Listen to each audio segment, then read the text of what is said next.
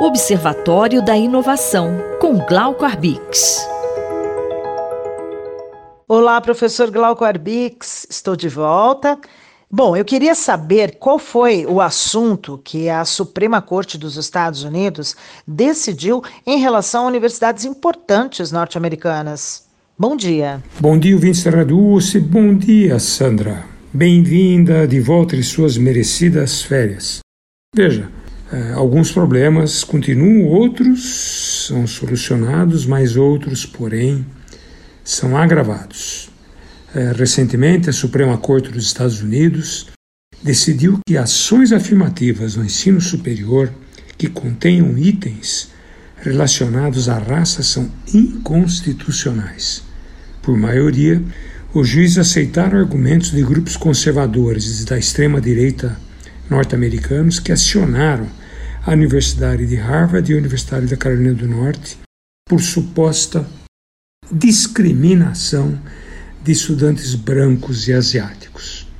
Com seu posicionamento, a instância máxima do judiciário americano altera posições de décadas e atinge em cheio movimentos da sociedade civil que lutam contra a discriminação racial e as condições desiguais enfrentadas especialmente por negros, mulheres e minorias em todo o território americano.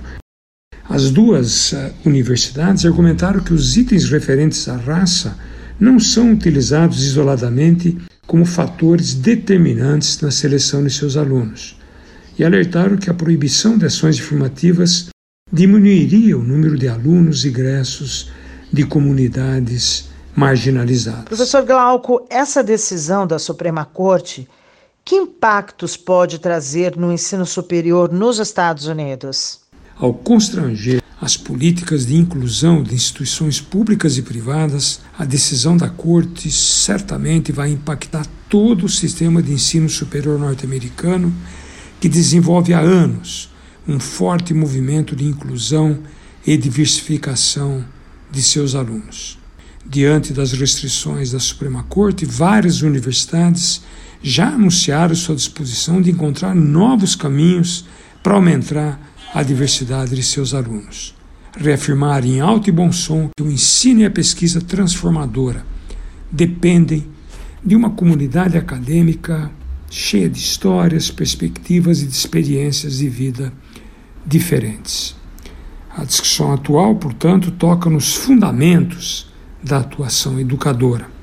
Mais ainda, toca nas consequências exatamente que o posicionamento da Suprema Corte vai desenvolver, que extrapolem muitos limites da universidade, da vida acadêmica.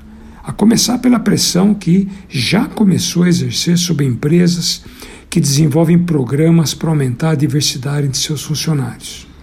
Para além das considerações morais ou das intenções de reparação histórica, os impactos negativos serão sentidos na capacidade de inovação das empresas que precisam ampliar a diversidade para melhorar e conceber e desenvolver os seus produtos e os seus serviços.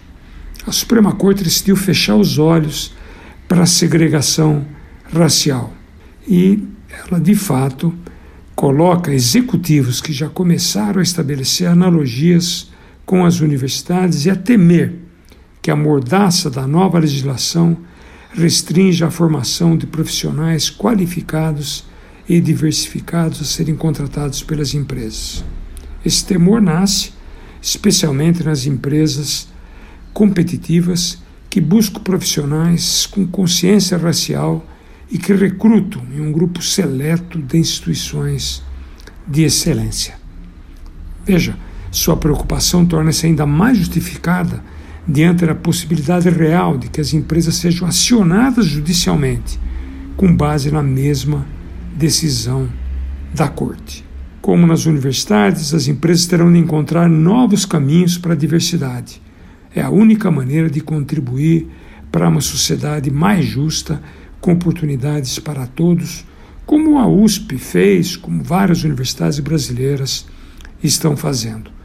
E eu espero que a trágica decisão da Suprema Corte dos Estados Unidos não seja seguido por nenhum outro país, a começar pelo Brasil.